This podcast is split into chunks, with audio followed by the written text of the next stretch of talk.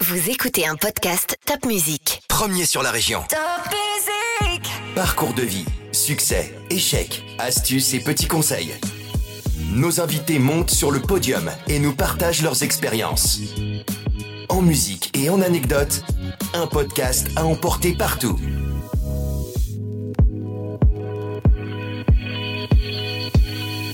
Mais je dis souvent, le- une entreprise, c'est un, c'est un rêve qu'on partage.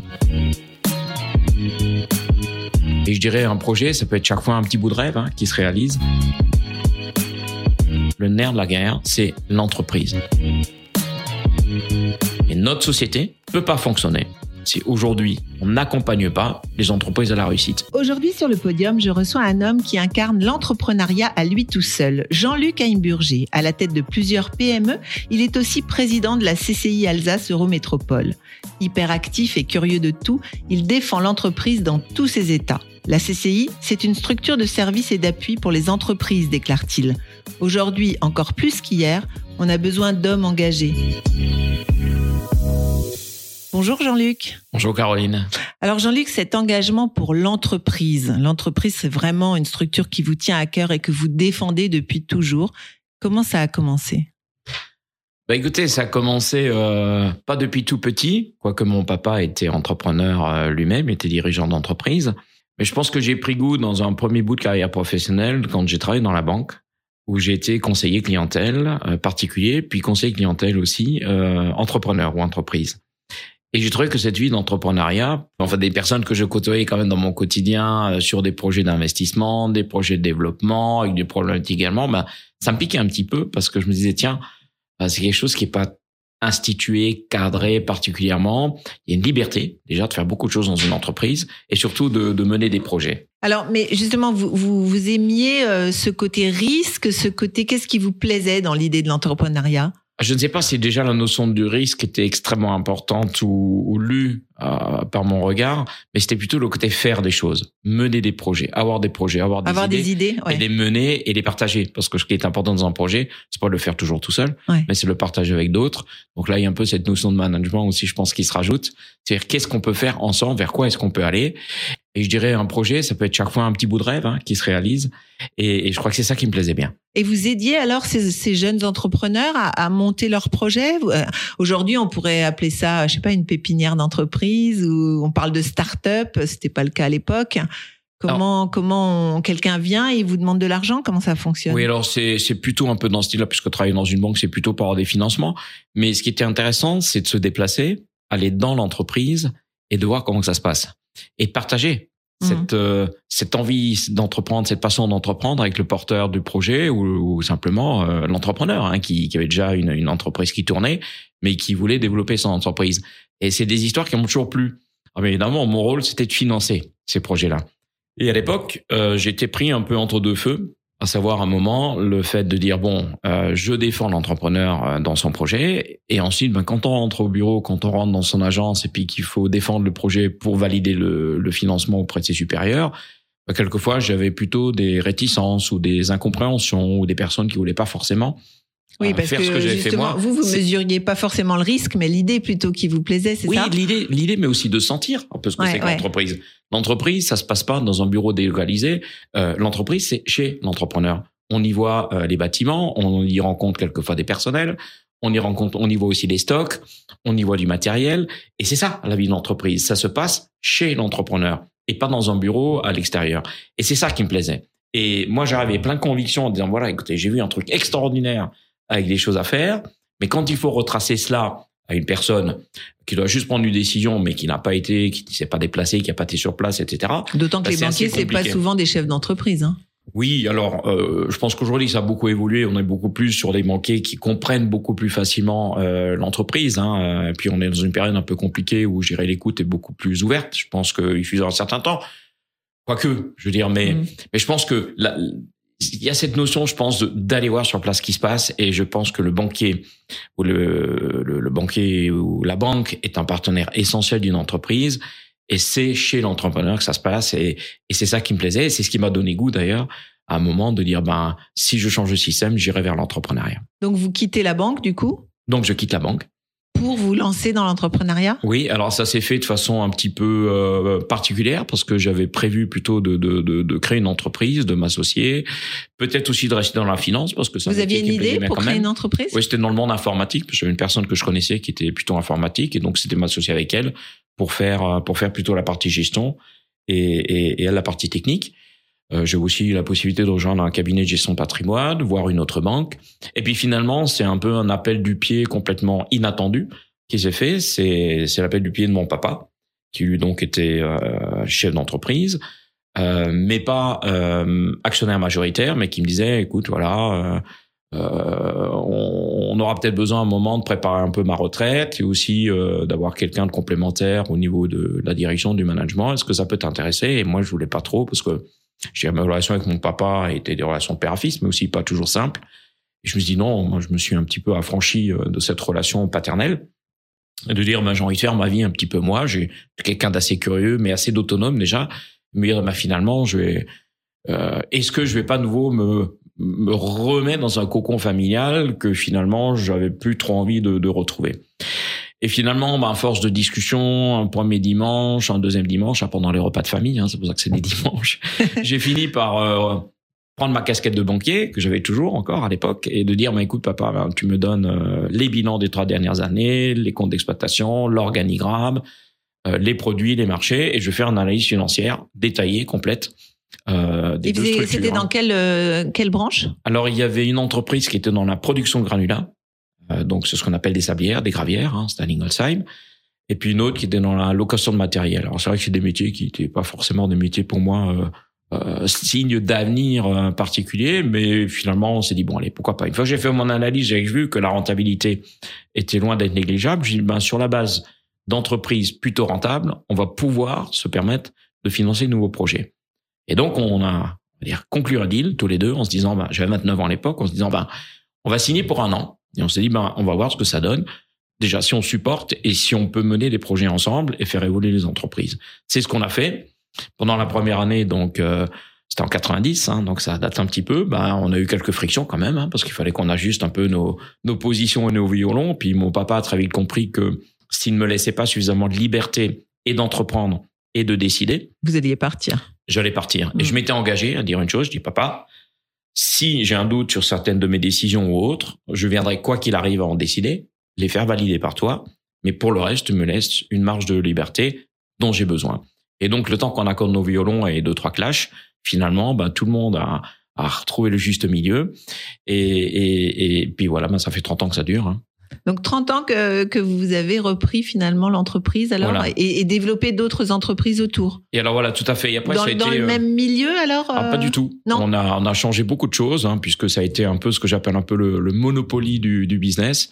Puisque sur la base de ces activités, euh, bah d'abord j'ai essayé de développer ce qui existait déjà. Euh, donc on a développé un nouveau site de production de granulats sur Alzheimer. J'ai complètement géré le dossier à ZZA, ce qui m'a permis d'apprendre toutes les problématiques euh, techniques, environnementales. Parce que vous, vous aviez une formation de finance alors au finance, départ oui, Finance, tout à fait. ok. Finance, euh, gestion. Et, et donc, c'est vrai qu'il a fallu que j'appréhende quand même un peu plus ce qu'était ce métier, qui est assez complexe, parce que comme dit, c'est un volet très large. Hein, il y a la partie production même, il y a la partie géologique, il y a la partie technique de production, il y a la partie environnementale qui est très, très, très importante, hein, puisqu'on a un impact sur l'environnement du fait d'exploiter en phréatique.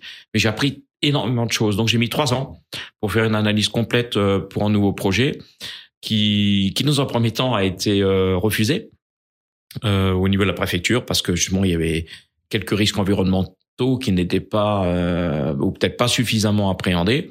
Et puis finalement on a travaillé un peu le dossier. Puis quelques années plus tard on a eu l'autorisation d'exploiter sur ce deuxième site. Et puis parallèlement, sur le, le, le noyau dur qui existait sur l'activité de location de matériel, bah pareil, on a poursuivi dans ce sens-là pour développer vraiment une structure reconnue sur la place aujourd'hui en, matière de location de matériel avec chauffeur. Donc c'est tout ce qui est pelleteuse, chargeuse euh, et autres qu'on loue aux entreprises euh, du BTP. Alors, quelles sont les qualités pour vous, pour un chef d'entreprise? Alors peut-être qu'il y a 30 ans, c'était pas les mêmes qu'aujourd'hui, donc disons aujourd'hui Quelles sont les qualités à votre avis? Bah, Je pense que la, la, première des qualités, euh, c'est c'est d'être à l'écoute de ses collaborateurs. Et je l'ai appris un peu au fil du temps. Hein. On n'a pas toujours de collaborateurs quand on commence. Euh, oui. Quand on commence, on a une idée, on veut se lancer. Oui, alors je pense que la première qualité, c'est d'avoir effectivement euh, bah, une idée et surtout une, une vision des choses. Je pense que toute entreprise aujourd'hui qui ne voit pas deux, trois, cinq ans vers quoi elle veut aller, ce qu'on appelle le projet, euh, bah, je peux se compte des difficultés parce qu'on ne passe pas du d'un mois à l'autre, d'une à l'autre sans savoir où on va. Donc je pense que ce qui est important, c'est d'écrire quand même une histoire et, un projet et de savoir vers quoi on va. Et à partir de là, bien évidemment, euh, il est assez compliqué toujours de travailler tout seul, parce que si on veut développer une entreprise par la force des choses, un chef d'entreprise ne peut jamais tout faire tout seul. Il peut pas être à la fois le commercial, le gestionnaire, le juridique, le RH, etc. Hein. Je pense qu'à un moment, faut, faut s'appuyer sur des nouvelles compétences et les mettre à jour. Et à ce moment-là, ben, il faut, faut que cette histoire-là, elle puisse plaire aussi aux personnes qu'on embauche. Donc c'est le côté plutôt management, mais je dis souvent le, une entreprise c'est un, rêve qu'on partage. Hein, il y a beaucoup qui voient ça comme étant juste une relation euh, patron ou salarié. Euh, non, je pense qu'à un moment, si si on veut réussir nos entreprises, on doit à un moment partager cette histoire.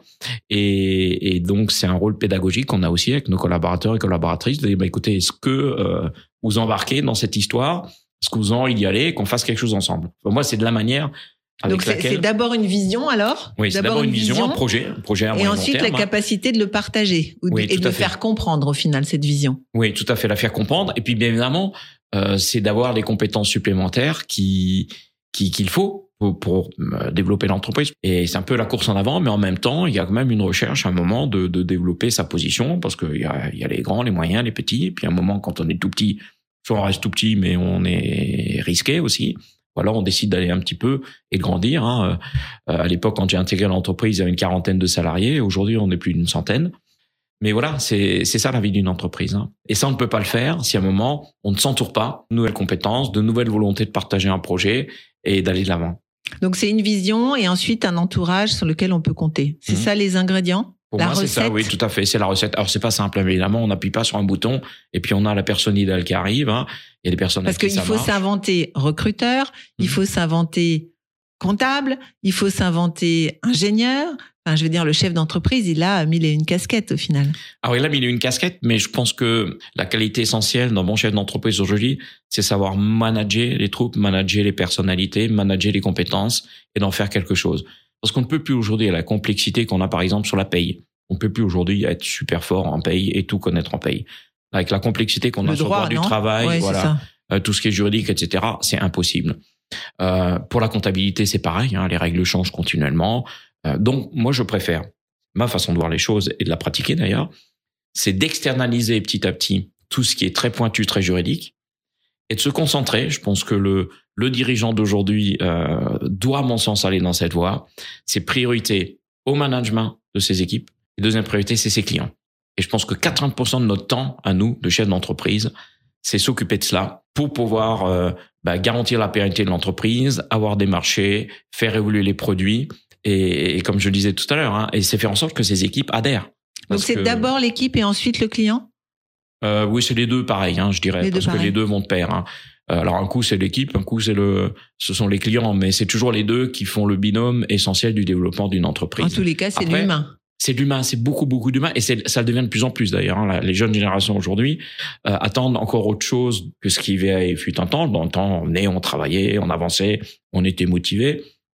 Aujourd'hui, c'est toujours pareil, mais il y a un temps donné pour le travail, il y a un temps donné pour la vie privée et, et, et la, la vie sociale hors entreprise. Et je pense qu'aujourd'hui, on doit aussi tenir compte de cela, euh, de se dire à un moment, ben, quelqu'un qui se sent bien parce que c'est une notion qui est aujourd'hui euh, prise en compte. Essentielle, hein. Et essentielle pour une nouvelle génération. On ne peut pas batailler contre.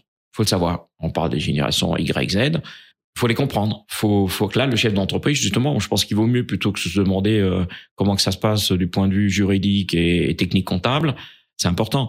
Mais je pense que ce qui est important, c'est de comprendre un petit peu comment réagissent les personnes aujourd'hui pour dire, OK, comment j'adapte mon management pour que aujourd'hui mes équipes soient satisfaites par leur temps de travail et de ce qu'elles apportent à l'entreprise et de ce qu'elles y trouvent, mais aussi en équilibre par rapport à ce dont elles ont besoin à l'extérieur. Et je pense qu'un chef d'entreprise qui aujourd'hui est dépassé par cette notion et ne fait pas l'effort de la comprendre, je pense que là, il peut très vite avoir des clashs. Et c'est là qu'on entend les jeunes d'aujourd'hui ne valent rien, euh, les jeunes d'aujourd'hui comprennent rien, alors c'est ça la notion, c'est est-ce qu'on doit comprendre ce que veulent nos, nos, jeunes d'aujourd'hui ou est-ce que c'est aux jeunes d'aujourd'hui de nous comprendre? Je pense qu'il y a un peu des deux, hein, parce que des fois je partage. Mais d'où il vient, d'où elle vient cette transformation comme ça? Ah ben c'est la société qui évolue. C'est comme ça. La société évolue petit à petit. On, bah nous on n'est plus comme en 1930 et puis on n'est plus comme en 70 et on n'est plus comme en 90. on a des enfants. Quand on voit nos enfants entre ma fille qui a 24 ans et mon fils qui en a le, plus jeune qui a 18 ans, il y a que 6 ans d'écart, mais c'est pas la même vision des choses. Ça a encore évolué. Et je pense que notre adaptation à nous, elle doit suivre la même rapidité d'évolution. Sinon, on se trouve très vite euh, dépassé par les événements. Et ça, aujourd'hui, cette écoute. alors, comment on fait pour euh, s'adapter? On écoute. On comprend. D'ailleurs, on écoute quoi comme musique quand on commence à se lancer dans l'entrepreneuriat? Qu'est-ce que vous écoutiez à l'époque? Euh, Quand j'étais plus jeune, ce que j'écoutais beaucoup. Alors j'ai quelqu'un qui a suivi toute ma vie comme ça au niveau musique, c'est Elton John. J'adore Elton John, j'adore tout ce qu'il fait. C'est des choses qui me suivent comme ça, des, des musiques qui me suivent.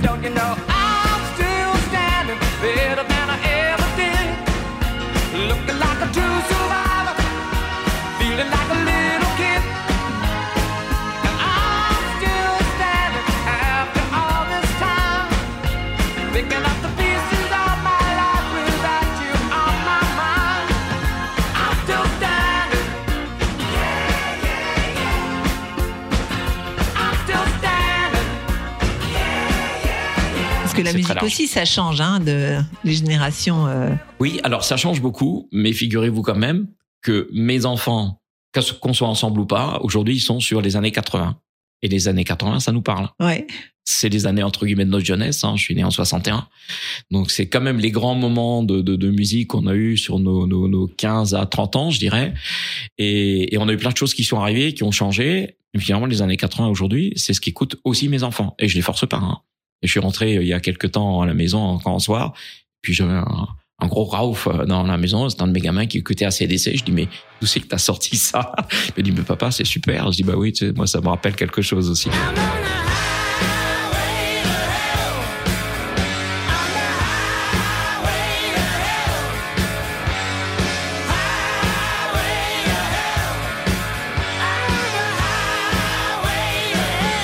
Alors, donc le chef d'entreprise qui doit toujours se mettre à niveau, c'est ça que vous me disiez tout à l'heure. Comment il fait? Bah, je pense c'est l'écoute, hein, j'ai déjà dit tout à l'heure. Non, mais au-delà de l'écoute, euh, il peut écouter, mais. Oui, il faut euh, qu'il comprenne aussi. Alors oui, oui on fait la distinction des deux, c'est l'écoute et la compréhension. Je pense qu'il faut être attentif. Hein, c'est mais est-ce qu'il doit, est-ce qu'il doit se former? Est-ce que, est-ce que, parce que aujourd'hui vous êtes président de la CCI, aujourd'hui mmh. vous accompagnez des chefs d'entreprise. Qu'est-ce que vous leur dites? Ouais. Alors je pense que euh, dans l'accompagnement, je pense qu'il y a effectivement euh, plusieurs choses. Alors, il y a l'écoute dont je parlais. Ensuite, bien évidemment, le management. Euh, il y a des techniques de management. Euh, je pense que tout chef d'entreprise aujourd'hui doit à un moment avoir un, un accompagnement individuel. Je l'ai fait moi aussi à un moment pour savoir un petit peu quelle est la position, comment être leader. On, on a l'impression qu'on l'est dans son quotidien. On est par le statut parce qu'on est voilà et on est par le statut parce qu'on est euh, voilà tout à fait. Mais à un ça moment, suffit pas. Je pense qu'on a besoin de comprendre et d'avoir des clés aussi qui sont quand même des techniques qu'on doit s'accaparer effectivement pour avoir cette position de leader. Euh, parce que se décréter leader, euh, c'est le meilleur moyen de pas l'être. Donc, je pense hein, de, de avoir la reconnaissance des autres, avoir la reconnaissance des autres, c'est avoir appris justement à écouter, à composer, à faire avec, à gérer les relations, parce que c'est très important. Vous êtes continuellement dans le clash avec les uns ou les autres, vous pouvez pas être leader parce que vous n'êtes pas reconnu comme tel. Par contre, si vous êtes dans l'écoute, dans dans la volonté d'améliorer les choses, de, de, composer avec tout le monde, je pense que là, effectivement, à un moment, on vous respecte comme étant le leader. En faut être ferme aussi, parce qu'un leader, euh, c'est un décideur. Et un décideur, à un moment, il dit, OK, je vous ai bien entendu, mais maintenant, il faut qu'on aille là-dedans. Et après, il faut convaincre et amener euh, les équipes à vous suivre aussi, dans un, dans un sens précis. Donc, je pense que c'est ça qui est important. Donc, c'est l'accompagnement. Il y a aussi les formations au management. Il y a plein de choses qui existent aujourd'hui sur le marché, parce que c'est la clé, je de la réussite de tout travail d'équipe, hein, tout travail de groupe, que ce soit dans le cadre d'une CCI, d'une association, d'une entreprise, euh, quoi qu'on fasse aujourd'hui.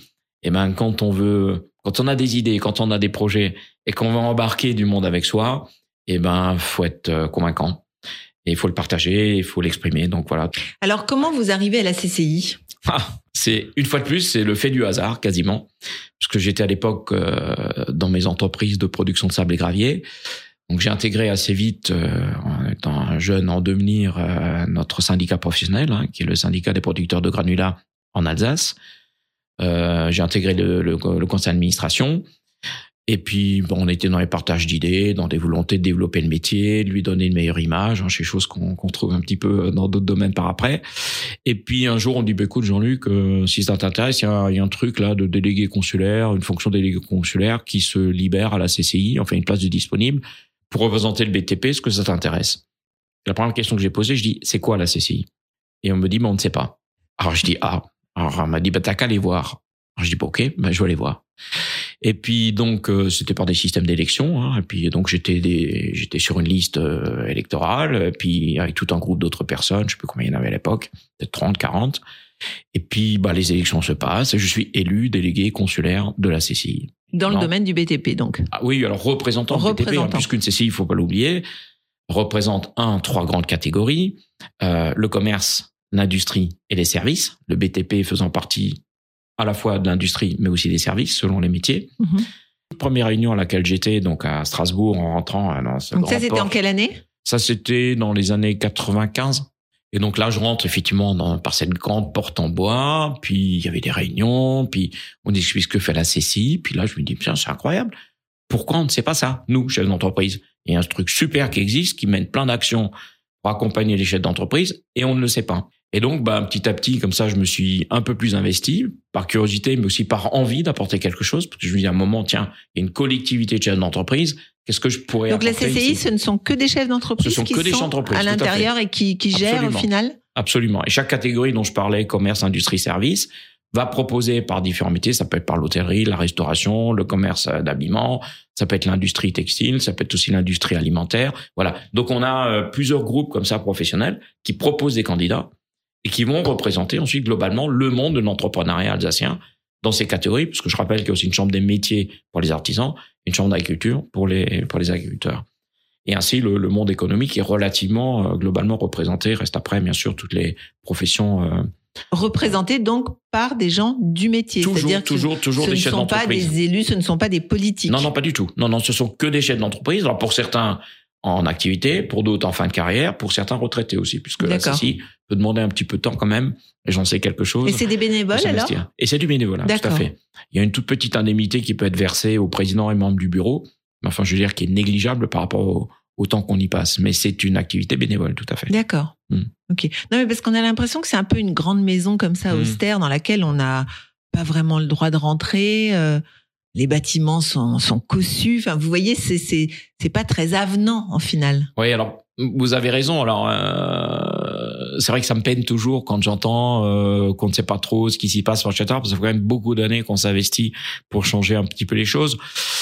Euh, Donc eu vous, depuis 95, vous, vous êtes toujours à la CCI, vous vous investissez oui, toujours. Alors, bah, alors si vous, êtes président. Ce qu'il y a eu un moment, c'est que on m'a proposé de prendre en main un projet euh, destiné à à, à développer la création d'entreprise.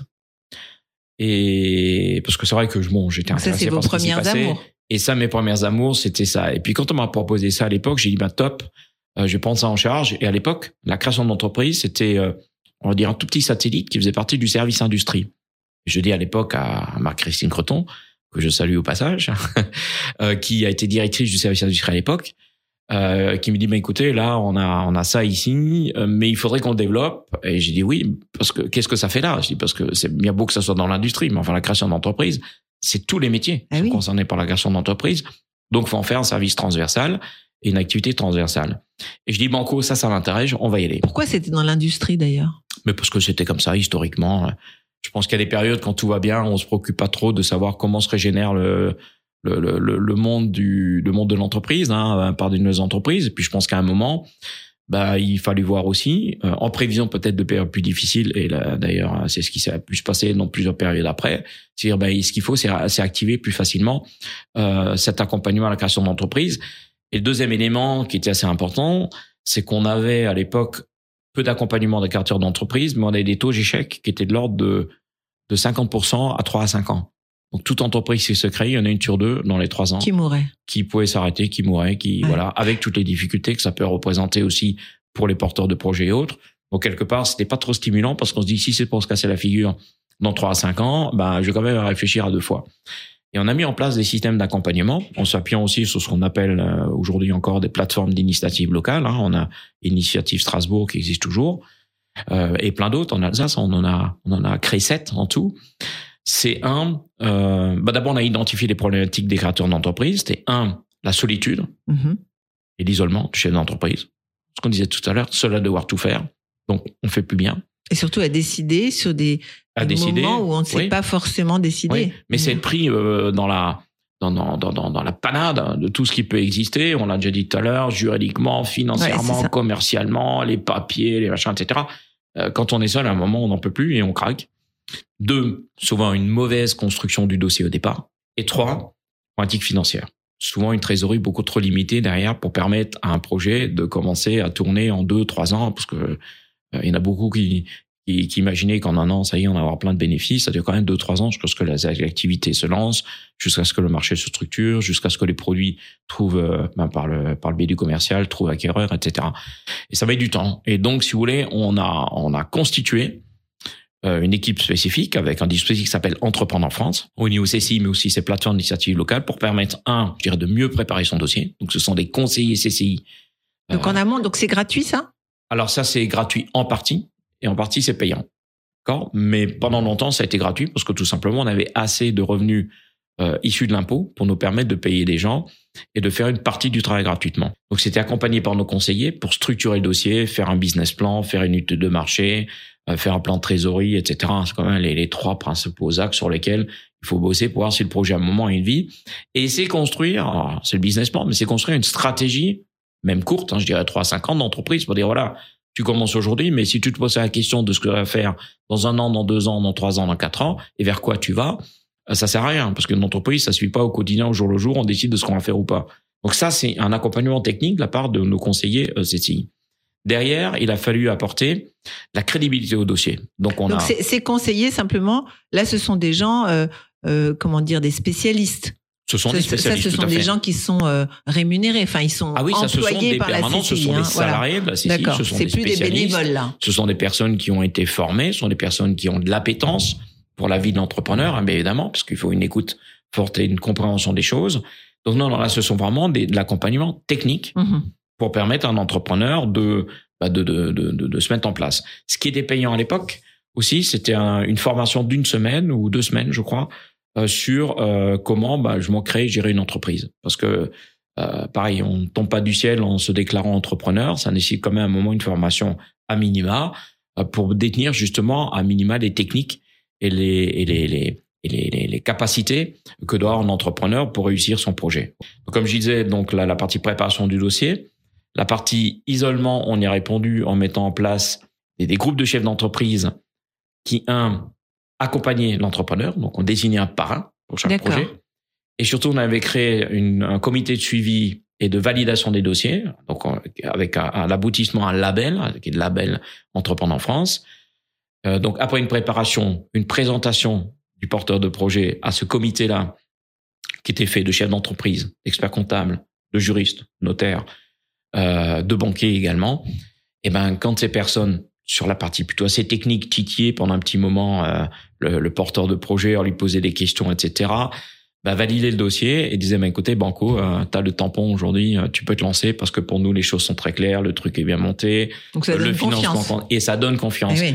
Et surtout, ce qui était bien, c'est que quelque part, ce label-là, qui était reconnu par l'ensemble du monde bancaire, bah, si vous voulez, euh, C'était une caution. C'était une caution, absolument. C'était une caution en disant, bah, il, il sort la CCI, il a été validé par un comité d'experts.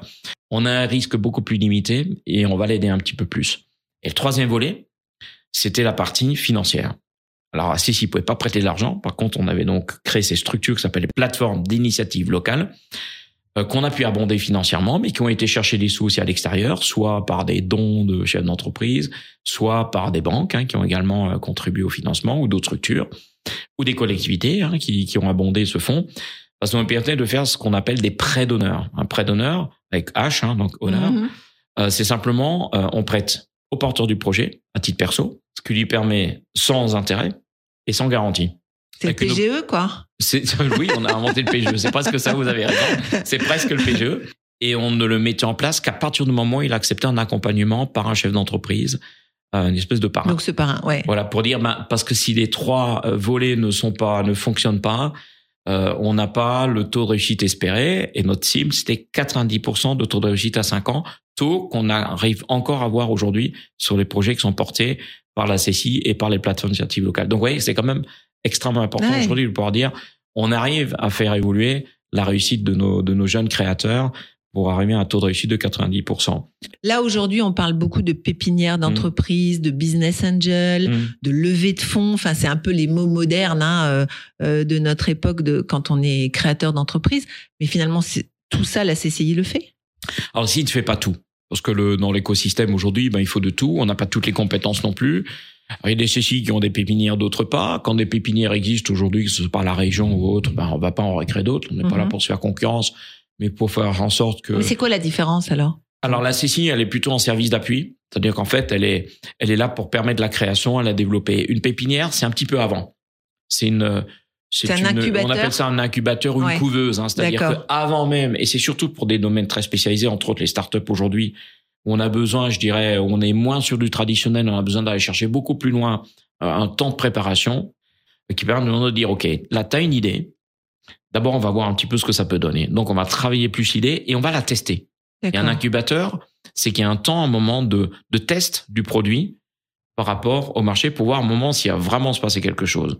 Donc, quelquefois, il peut ne rien se passer. Souvent, donc, l'incubateur permet de ne pas devoir créer de structure juridique. D'accord. Hein, pour tester ce projet-là. Puis, des fois, au bout d'un an, un an, un an et demi, le but, c'est quand même un moment qu'on qu reste pas dans une situation un peu semi-associative. Hein. Mmh et, de se lancer. Et à ce moment-là, CCI retrouve tout son sens, puisque celle qui va accompagner le porteur du projet, cette fois, à le construire juridiquement, à le construire comptablement. Et là, vous voyez, on est en partenariat et on travaille ensemble. Après, il y a des, après, il y a des incubateurs comme Semia. On est beaucoup plus aujourd'hui sur des, des, technologies nouvelles, sur de la start-up qui nécessite un, un accompagnement encore différent. Alors, ah, bien sûr, la CCI aurait pu le faire.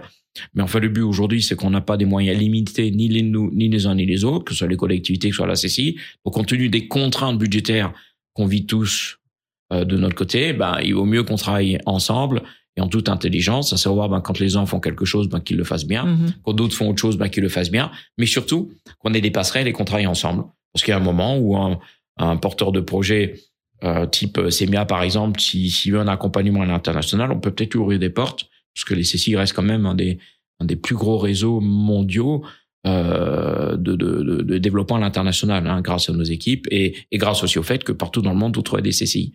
Donc ça nous permet quand même d'avoir des appuis un peu partout.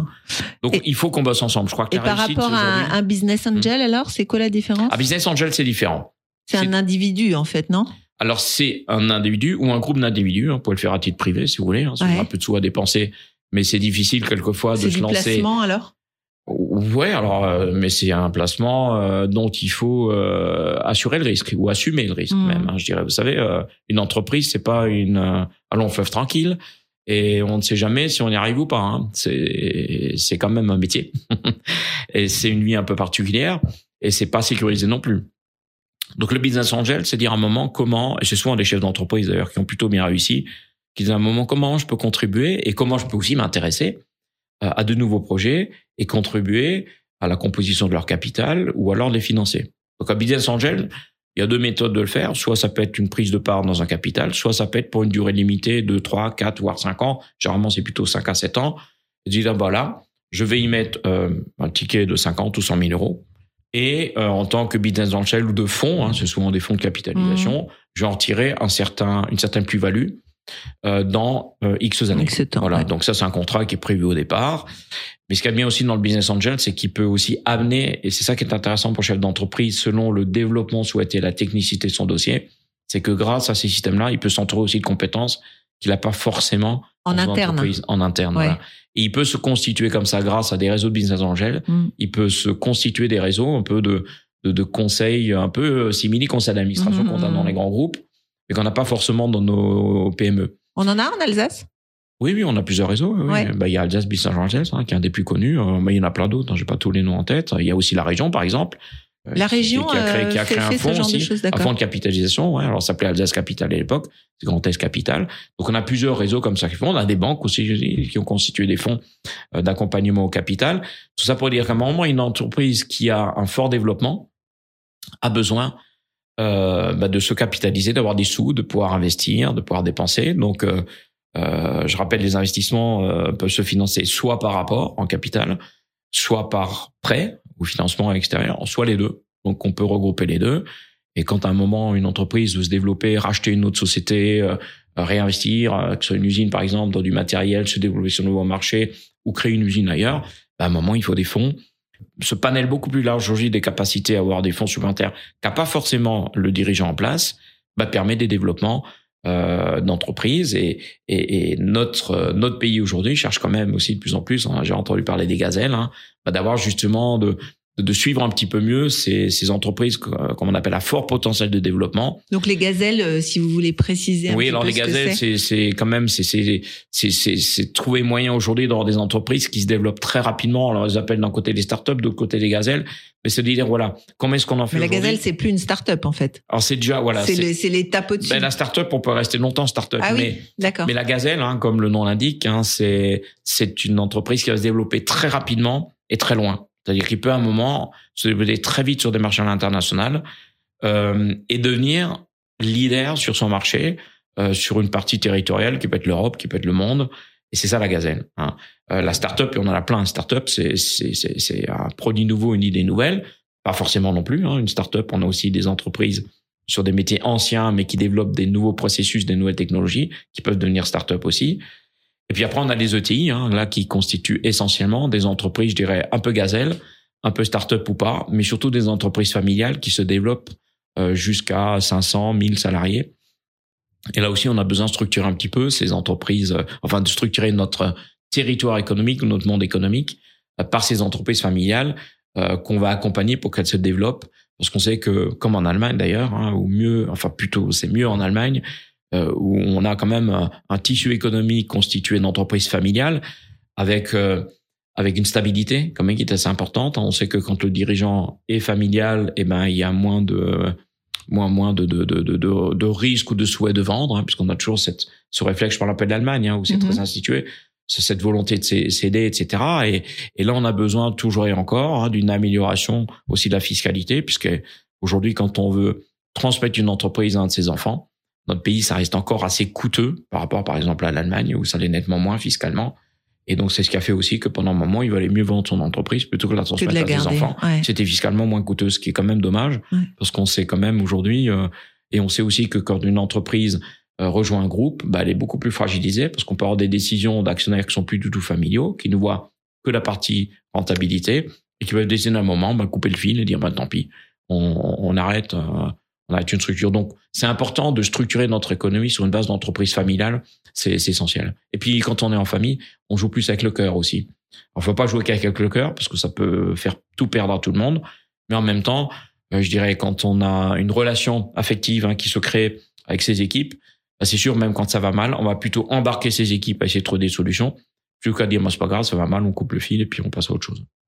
Alors la CCI, c'est donc tout ce volet euh, aider les entrepreneurs, leur mettre le pied à l'étrier, les accompagner, tout ce que vous avez évoqué.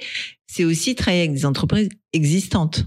Oui, alors euh, euh, on a à peu près, euh, à la CCI Alsace, on a à peu près entre 5 et 8 de création, de pourcentage, 5 à 8% d'entreprises nouvelles chaque année, ce qui est quand même pas mal. Hein.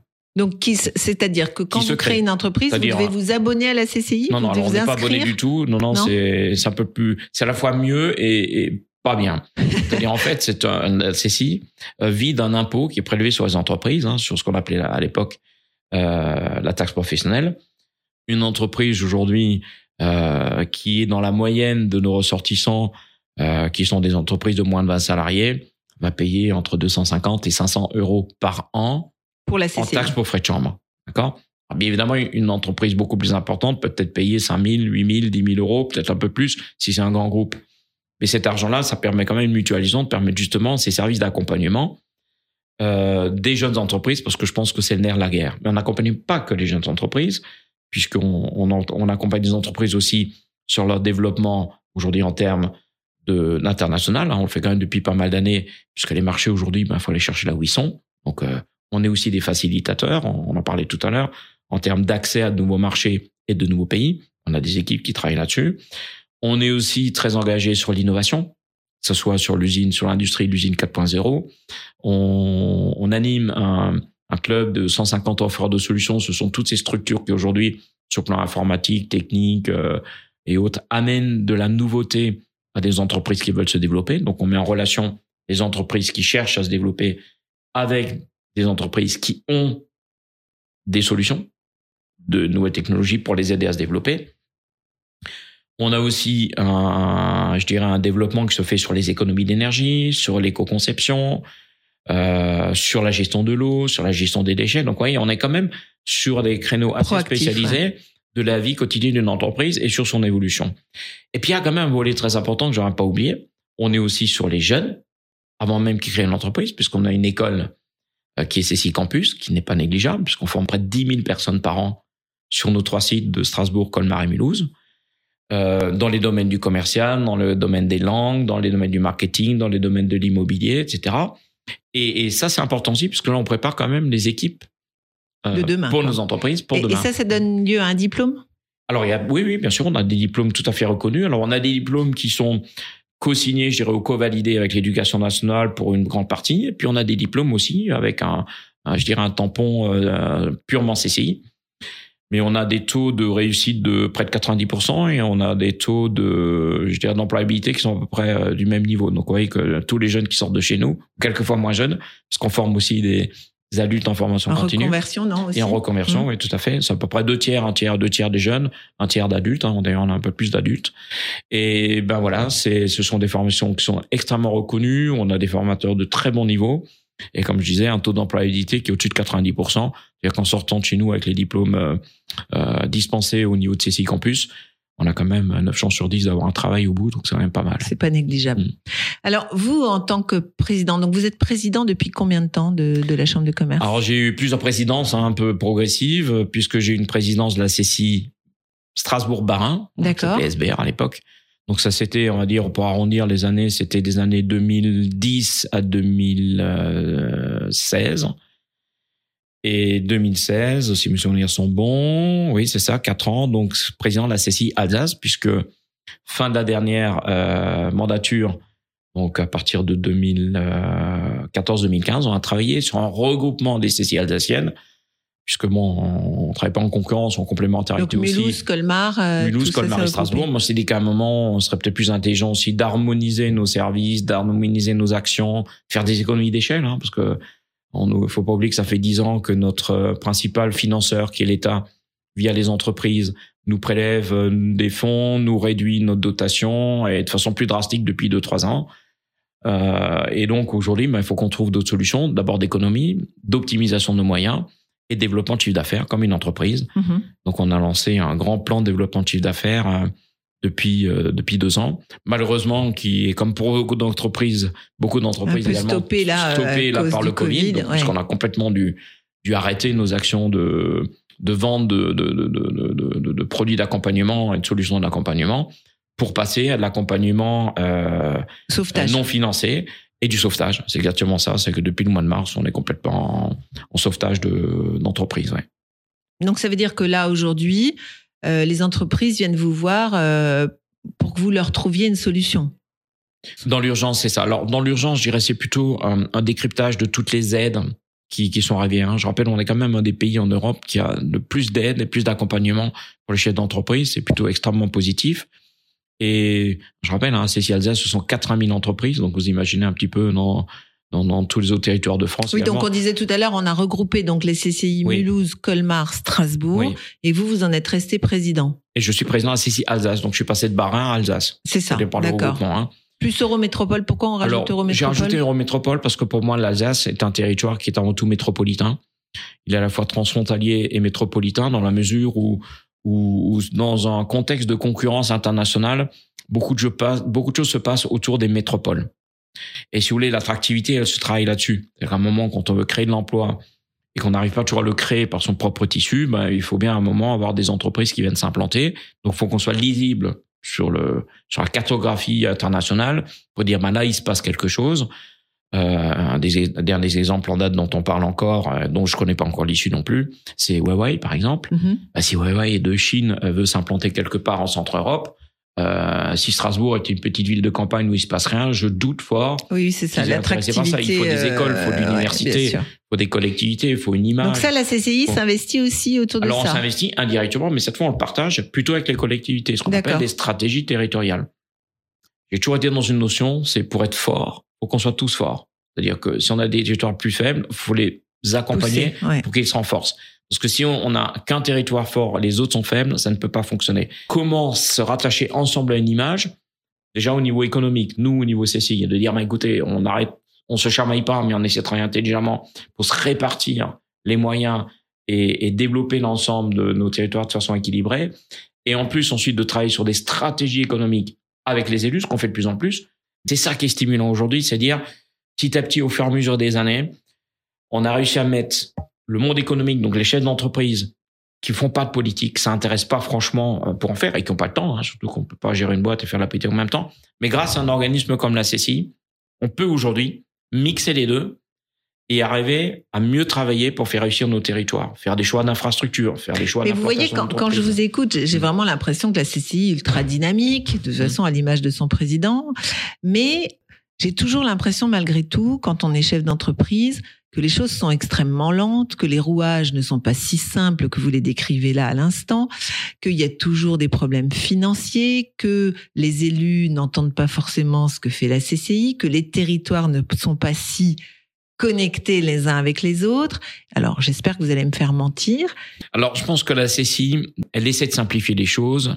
Et surtout, dans ces périodes très compliquées, depuis d'ailleurs depuis, le premier confinement, on a quand même, euh, à un moment, c'était toutes les semaines, on avait une réunion au sommet avec les, avec la préfète, avec, euh, avec euh, Jean Rotner, président de la région Alsace, et puis avec toutes les compétents, compo- composantes, pardon, aujourd'hui, ou l'écosystème autour d'une entreprise, euh, qu'on aime ou qu'on n'aime pas, mais il y a les impôts, il y a l'URSSAF, il y a la chambre des notaires, il y a toutes les administrations possibles qu'on a. Moi, je trouve que le Covid a quelque chose de très positif, et ça répond un peu à votre, votre impression, votre sentiment c'est que avant, quoi qu'il arrive, on était quand même relativement détachés les uns des autres. Mais le Covid, on se trouve dans une situation. vous a obligé finalement à vous serrer obligés, les coudes. oui. Non, mais simplement, on s'est trouvé dans une situation dans laquelle on s'est dit maintenant, on se remonte les manches. Qu'est-ce qu'on doit faire dans l'urgence là? Hmm. Et c'est là qu'on reconnaît les chefs. Mais moi, je reconnais aussi qu'on a eu des chefs à peu près dans toutes les structures qui ont à un moment décidé, qui ont fait que Bah, tous dans la même galère en fait. tous dans la même galère, mais je trouve que un des grands gagnants de cette période-là, c'est le monde de l'entreprise, c'est le monde économique. Parce que toute structure confondue s'est rendu compte qu'aujourd'hui, si on n'a pas de création de valeur, on n'a pas de création d'impôts, donc on n'a pas de création de richesse. Si on fait pas de richesse, on paye pas d'impôts. Si on fait pas réussir des entreprises, on perd l'emploi. Si on paye pas d'impôts, on n'alimente pas le budget des collectivités, qui vient quand même en grande partie des entreprises ou des salariés. Un salarié qui ne- n'a plus de travail ne peut plus payer d'impôts, etc. Le nerf de la guerre, c'est l'entreprise. Et notre société peut pas fonctionner si aujourd'hui on n'accompagne pas les entreprises à la réussite. Et je trouve que on a gagné peut-être 10 ans dans les relations qu'on a pu avoir avec tous les autres services, toutes les autres activités autour euh, dans notre monde qui est quand même très bureaucratisé quand même. Mhm. hein. Vous Donc mon impression n'est pas fausse. Non, votre impression n'est pas fausse. D'ailleurs, je, je je fais pas d'attaque en règle, mais je pense que passer cette crise, si le prochain engagement, si le monde politique aujourd'hui ne fait pas en sorte qu'avec nos administrations, parce que dans les collectivités, on a aussi beaucoup de monde, on n'arrive pas aujourd'hui à redonner une bouffée d'oxygène à notre pays, en sachant qu'il doit être moins coûteux dans son fonctionnement. Donc, je parle bien des administrations et des collectivités, qu'on arrive à faire des économies intelligentes, tout en ne perdant pas de la performance. Parce que si aujourd'hui, il faut qu'on arrive à faire ensemble mieux et moins cher.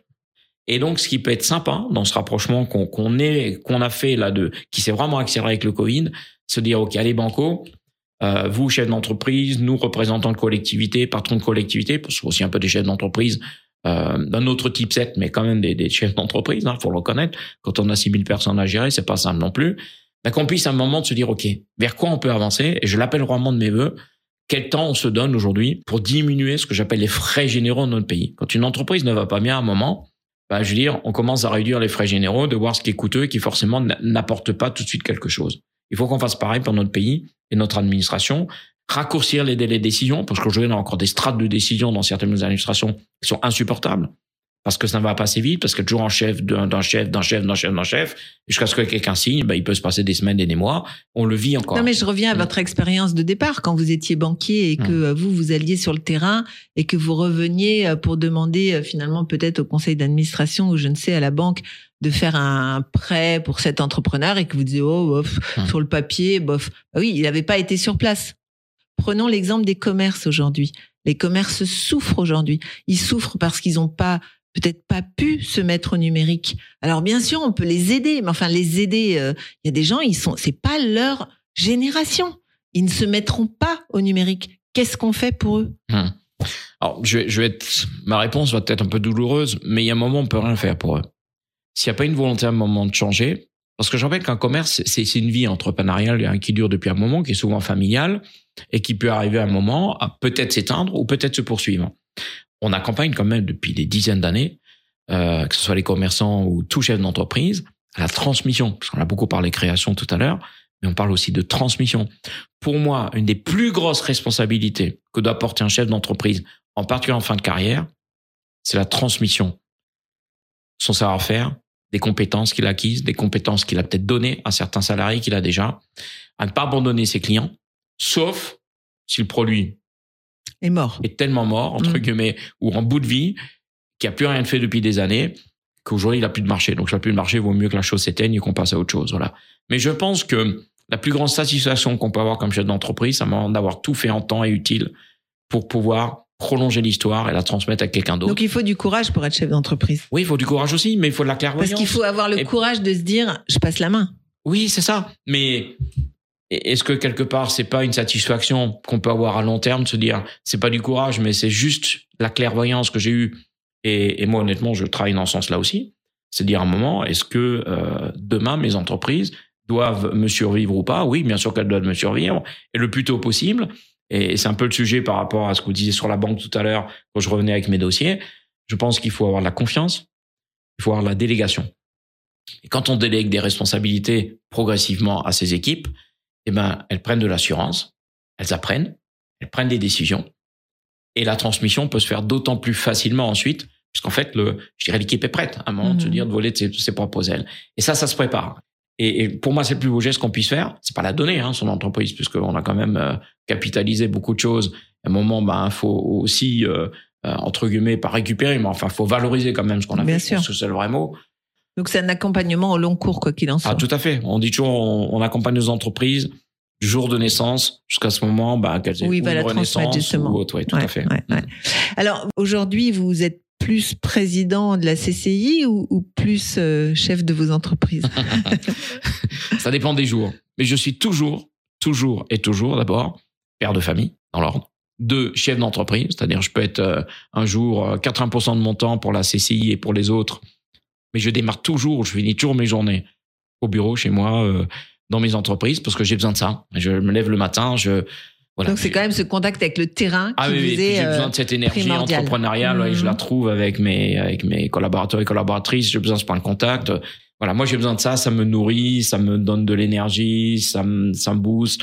Donc de toute façon, quoi qu'il arrive, c'est toujours d'abord chef d'entreprise. Puis si je n'avais plus d'entreprise, je n'aurais plus de légitimité non plus mhm. à être représentant des chefs d'entreprise Mhm. au sein de la CCI. Donc pour moi, c'est extrêmement important. C'est pas facile. Une entreprise qui se développe, on a beau déléguer, etc. Ben il y a quand même beaucoup de pilotage à faire. Et c'est du temps et de l'énergie. Donc c'est vrai que ça fait des journées qui Et font quand pas- tout va bien, tout va bien. Mais quand ça va pas bien, euh, oui. c'est de votre faute. Oui, oui, tout à fait. Mais pour que ça aille bien, il faut aussi de l'investissement de temps. Donc, je veux Mm. dire, le, tout va bien, il arrive jamais tout seul. Donc, c'est quand même un travail au long cours. Mais en même temps, euh, c'est vrai que quand les entreprises vont bien, c'est plutôt, on est plus soulagé psychologiquement pour donner du temps aux autres. Ce qui, en ce moment, est un peu le cas. Et j'ai cette chance-là d'avoir des métiers qui aujourd'hui tournent plutôt correctement, Mhm. malgré la crise, mais ce qui me donne aussi du temps et de l'énergie pour le Pour partager avec beaucoup de, de collègues chefs d'entreprise qui vont plutôt pas bien. Et la CCI, je la gère comme étant, je dirais, presque une cinquième entreprise. Donc ça vous Je- demande une grosse énergie quand même. C'est de l'énergie, oui, tout à fait. C'est aussi un point euh, qu'on peut donner à tous les chefs d'entreprise, c'est qu'il faut avoir de l'énergie. Ouais, il faut qu'ils aient le moral et l'énergie. Je pense que c'est c'est une des caractéristiques des chefs d'entreprise. Ouais, c'est cette capacité toujours à à même dans les moments les pires. hein, euh, c'est toujours un moment de retrouver l'énergie. Ou ce qui est important aussi, d'où la nécessité des réseaux de chefs d'entreprise, que ce soit en associatif, en club et autres, c'est d'avoir toujours un moyen de rebondir. D'ailleurs, il y a une association qui s'appelle 60 000 rebonds, euh, qui est là pour ça aussi. C'est qu'à un moment, quand ça va plus et qu'on se sent vraiment trop seul, il faut aller voir une structure comme ça parce qu'elles existent. Il y a la PESA, il y a, il y a Crédit, il y a 60 000 rebonds. Le moral des troupes, c'est important. Et le premier, ben, c'est le chef d'entreprise. Donc, euh, il n'y a pas toujours que l'accompagnement technique et financier. Hein. Euh, chaque chef d'entreprise, homme ou femme, évidemment, c'est d'abord une personne, euh, c'est quelqu'un d'humain et qui à un moment peut complètement flancher pour plein de raisons. Hein. On a on a créé une cellule d'entreprise qui rencontre des difficultés là depuis cet été où on a en l'occurrence aussi des accompagnements euh, psychologiques. C'est important. Mais euh, je le redis encore une fois, quand je dis qu'on ne réussit pas seul, il faut pas rester seul. C'est d'abord c'est être proche de ses collaborateurs, collaboratrices, bien les écouter, bien partager les choses parce que des idées viennent d'eux et viennent d'elles aussi. Mais aussi restez pas seul dans votre entreprise. Allez vous inspirer de ce que vous font d'autres personnes. Moi, j'ai plusieurs fois dans ma vie, j'ai eu beaucoup de vie associative aussi autour avec des chefs d'entreprise.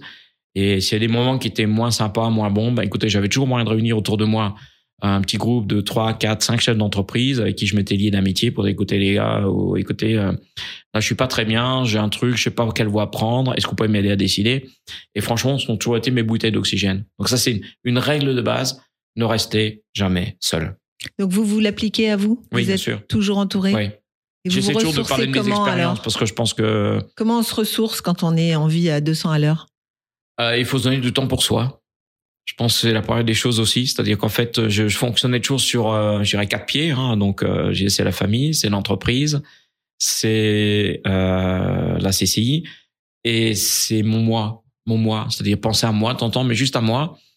Et je dirais pendant cette dernière mandature en particulier, un petit peu la précédente, c'est vrai que j'ai abandonné beaucoup de choses. Je fais toujours un peu de golf parce que ça ressource, ça oxygène, ça fait du bien, ça détend. Euh, je faisais partie d'un groupe APM aussi, euh, Association pour le programme du management, qui sont des rencontres mensuelles de chefs d'entreprise sur une journée avec un, un intervenant, un expert de haut niveau qui est d'un niveau national, ce qui enrichit intellectuellement aussi, qui permet des fois de réfléchir à d'autres pistes. Et en fait, dans cette mandature, j'ai dû abandonner un certain nombre de choses parce que c'était beaucoup. Et j'ai toujours le, le, quatrième pied là qui a le plus souffert ou le pilier qui a le plus souffert, c'était mon moi. Et donc j'aspire maintenant à retrouver un peu plus de moi pour justement euh, bah, retrouver un peu un, un Se régénérer. Ouais. Hein, ouais. J'ai pris des décisions depuis depuis l'année dernière de dire bah déjà euh, ma femme qui me motive bien aussi dans ce sens-là, c'est tentant faire du yoga. Euh, euh, si elle est prendre l'air aussi, aller se faire un petit footing de temps en temps, aller se balader un peu euh, dans la nature. C'est penser à soi, c'est important hein, de se, se réserver des, des créneaux comme ça où à un moment on, on va se vider le cerveau, on va se vider la tête, on va s'oxygéner, on va voir autre chose. Faut que ça décompresse, hein, quoi qu'il arrive. Parce que à force de courir après la musique, à un moment, on n'y arrive plus non plus. Donc Qu'est-ce que vous écoutez comme musique en ce moment? Rachmaninoff, je suis un, un, grand fan de Rachmaninoff. Concerto numéro 2 ou concert au numéro 4 pour piano et orchestre. Mais ça peut être en temps Sardou, par exemple, j'aime bien. Johnny, c'est une voix toujours forte et puissante. Jazz manouche, j'adore le jazz manouche parce que je trouve c'est c'est chaud, c'est vivant, c'est c'est pur. Enfin voilà, j'adore j'adore ça.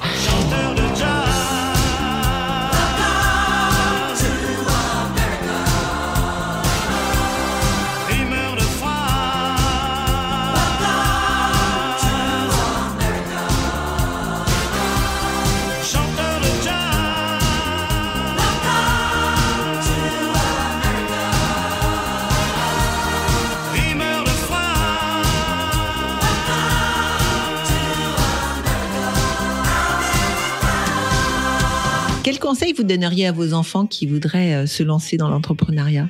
Ben, J'en ai un qui pense. J'en ai qui y pensent. Ben, c'est ben, un peu ce que j'ai toujours dit. Hein. Il faut vivre de ces expériences qui ont marché. C'est s'entourer, pas être seul. Bien préparer, hein, se donner beaucoup de temps hein, à préparer les choses, à faire valider euh, l'idée, le projet euh, par tous les moyens possibles.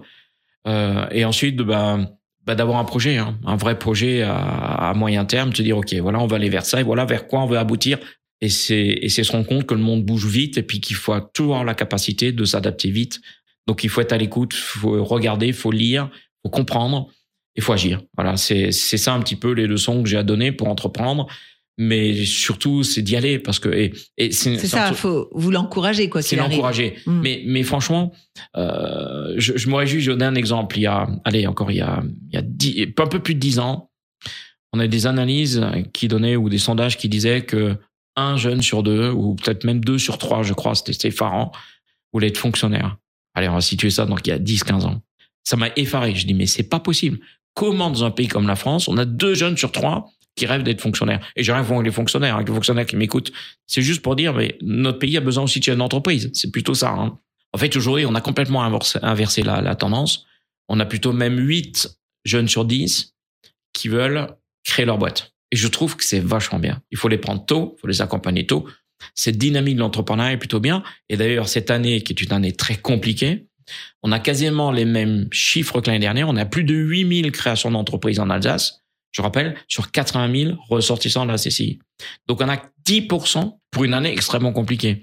Alors, je quand je dis ça, je me dis que finalement, on a quand même fait notre boulot. On a su accompagner, on a su former, on a su rassurer, on a su porter, on a su expliquer et, et faire en sorte que cette dynamique entrepreneuriale aujourd'hui serve notre pays et elle le fasse réussir tout simplement parce que l'activité économique est indispensable à tout pays qui veut qui veut fonctionner, qui veut un jour ben aussi se payer des routes, se payer des hôpitaux, euh, se payer des infrastructures.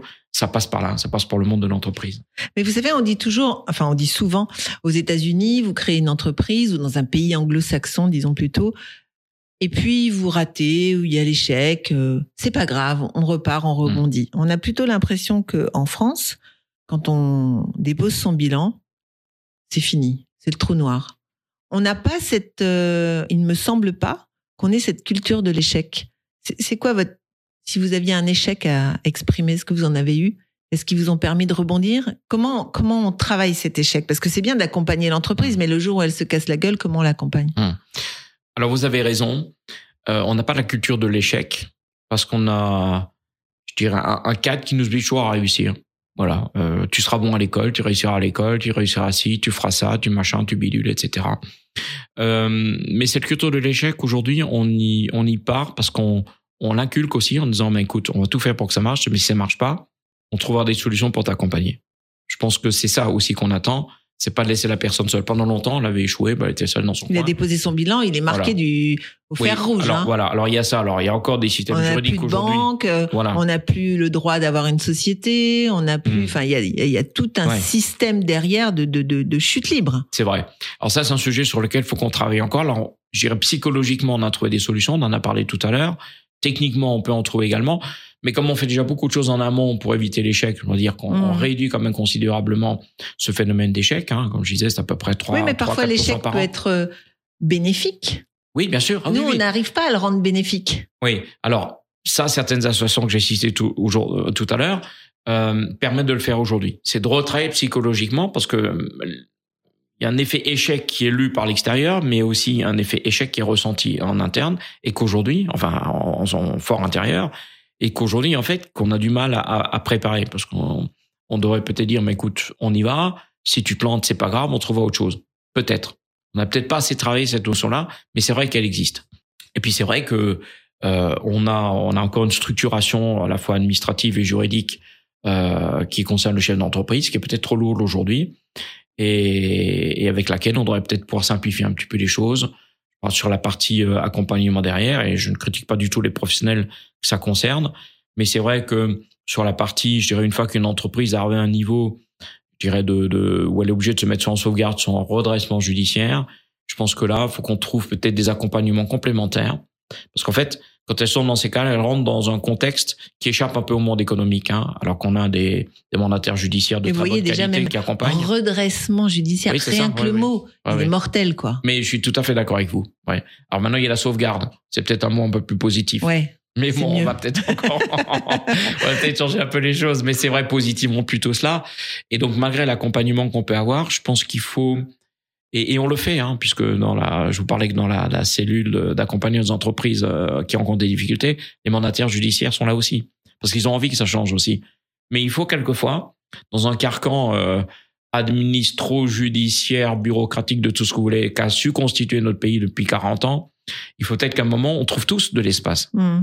La première des choses, mais évidemment, c'est changer des dispositifs, c'est en inventer de nouveaux. Donc, on a besoin de nos politiques pour les porter et les faire voter à l'Assemblée nationale et autres. Il faut que les lois elles changent euh, de, de, de par là. faut quand même pas l'oublier. Faut, faut pas oublier aussi que les politiques sont pas souvent des gens qui viennent de l'entreprise. Non, c'est vrai. C'est en train de changer, mais C'est vrai. c'est encore rare. Oui, oui, oui. Mais alors, c'est vrai qu'aujourd'hui, on a, mais malgré le fait qu'il soit pas forcément, parce que je dis, euh, quand un chef d'entreprise, c'est dur de faire de la politique parce que c'est beaucoup, beaucoup de temps quand même. Ouais, c'est sûr. Euh, par contre, par contre, c'est vrai que nos relations, elles se sont quand même rapprochées. Moi, je quand même régulièrement, quasiment une fois par semaine, des échanges avec certains de nos députés euh, sur les problématiques industrielles, sur les problématiques de commerce, sur les problématiques de gestion de centre-ville et autres. Ce qu'il faut aujourd'hui, c'est avoir un vrai projet. hein, je, je me répète, hein, mais avoir un beau, vrai programme de simplification administrative dans notre pays. Voilà. Je crois que notre code du travail doit faire, je crois, 6000 pages ou 3000 pages, je ne sais même plus tellement il y en a, alors qu'ensuite il fait 60 pages. Si on avait vraiment, une fois pour toutes, une forte volonté de simplifier les choses et de faire confiance. Pourquoi on fait des lois? Parce qu'à un moment, on ne fait pas confiance. Et on veut toujours diriger tout le monde. Là, c'est le parachute. On met des Oui, parachutes et, on des met parachutes et des parachutes. Et comme je dis souvent, on a ce fichu principe de précaution constitutionnelle C'est ça qui fait qu'aujourd'hui, ben, il faut que le risque, quasiment que le risque, Risque zéro, zéro. Ouais. euh, qu'on soit toujours au risque zéro. Donc, arrêtons. On n'arrête pas aujourd'hui d'encadrer les gens dans un, dans un système. Pour l'histoire du Covid, c'est pareil. Moi, je veux bien qu'on protège les gens, qu'il faille gérer la pandémie. Enfin, bientôt, euh, on va nous mettre dans quoi hein Vous voyez ce que je veux dire? C'est on, on, renferme, on renferme, on renferme, on renferme. On sait à juste titre. Je dis pas que la volonté n'est pas bonne. Je dis simplement pourquoi on ne donne pas confiance? Moi, par exemple, euh, sur les sur les pistes de ski et les restaurants, bah, écoutez, moi, j'aurais certainement fermé à 22 heures le soir pour éviter les fiestas nocturnes. Ça, il y a pas de doute. Franchement, quand on met des personnes dans les bus comme on le fait aujourd'hui et partout ailleurs, on peut aussi mettre les gens sur un téléski, hein, à mon avis. Alors, peut-être qu'on ferme les grandes cabines où il y a 100 personnes dedans. Peut-être, c'est une solution. Les restaurants, ça fait des mois et des mois que les restaurants fonctionnent en gérant la problématique de la pandémie. Certes, il y a un peu plus de risques que si les gens ne se côtoient pas. Mais moi, je dirais s'il y a un débordement, moi, j'aurais mis une forte amende avec fermeture de, du restaurant qui n'a pas respecté ou fait respecter les règles. Et par personne qui respecte pas les règles, c'est 1000 euros d'amende. Mm. Et maintenant, prenez vos responsabilités. Point. Si ça colle pas, vous payez. Voilà. Et je pense qu'à un moment, c'est plutôt par ça. Mais comme on veut pas punir dans notre pays, ou alors quand on punit, c'est vraiment en toute petite dose, et ben, qu'est-ce qu'on fait derrière? On punit tout le monde, Bah oui, finalement. ça. Voilà. On, Mais je reviens juste sur l'échec. Est-ce que vous avez eu euh, vous-même des échecs qui vous ont euh, qui vous ont mis à terre ou qui vous- au contraire vous ont permis de rebondir? Non, j'ai eu, euh, j'ai jamais été à terre. Par contre, j'ai eu des périodes effectivement où les choses n'allaient pas. Problème de choix, problème euh, d'encadrement, euh, euh, et qui vous passer un paquet de nuits blanches. Et donc à un moment, quand on passe quelques nuits blanches seul à ruminer dans son coin, à pas trouver de solution, c'est là que je dis, il faut tirer, euh, chercher un bouée de sauvetage, et il faut voir autour de soi euh, qui peut aider. Ça peut être, euh, toujours ça peut être dans sa famille, mais ça peut être aussi à l'extérieur. Et c'est là où je dis, et puis des fois, de trop attendre, c'est pas bon.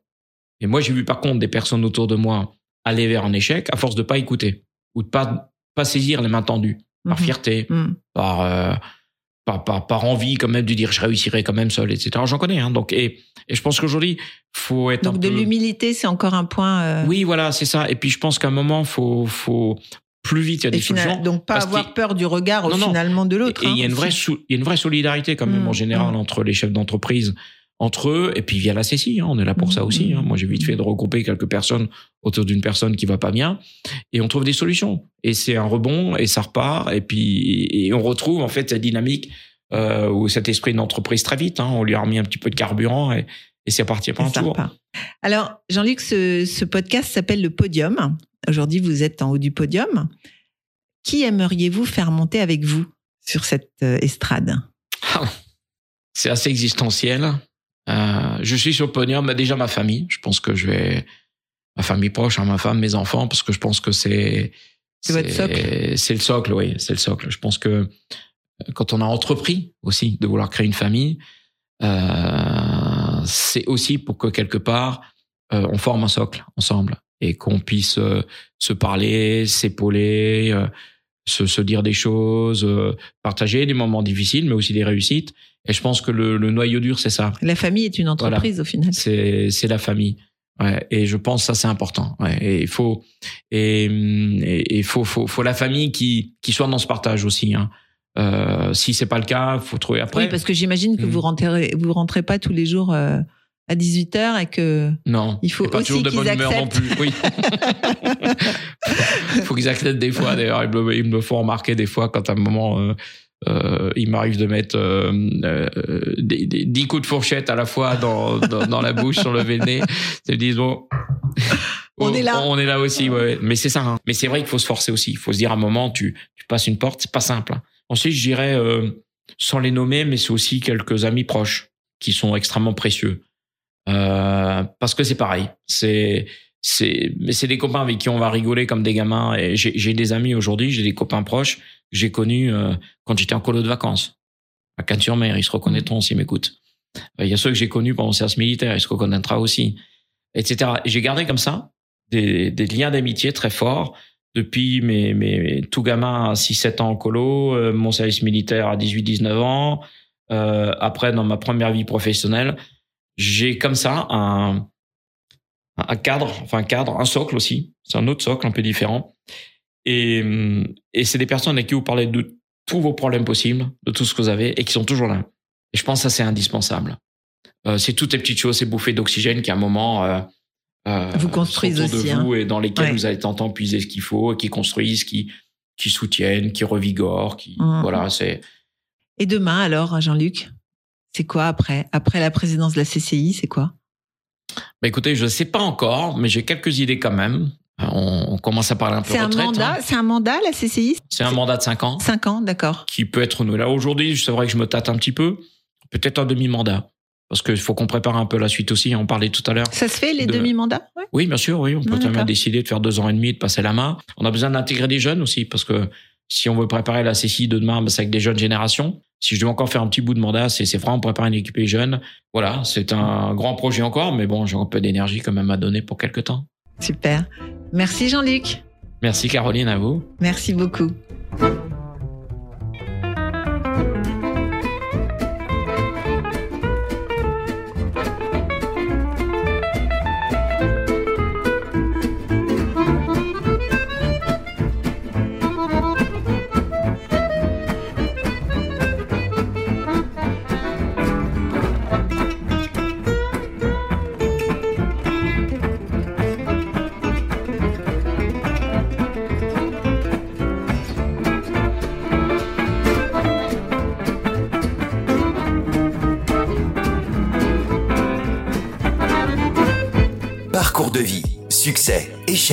Astuces et petits conseils.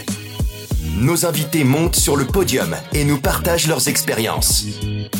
En musique et en anecdotes, un podcast à emporter partout.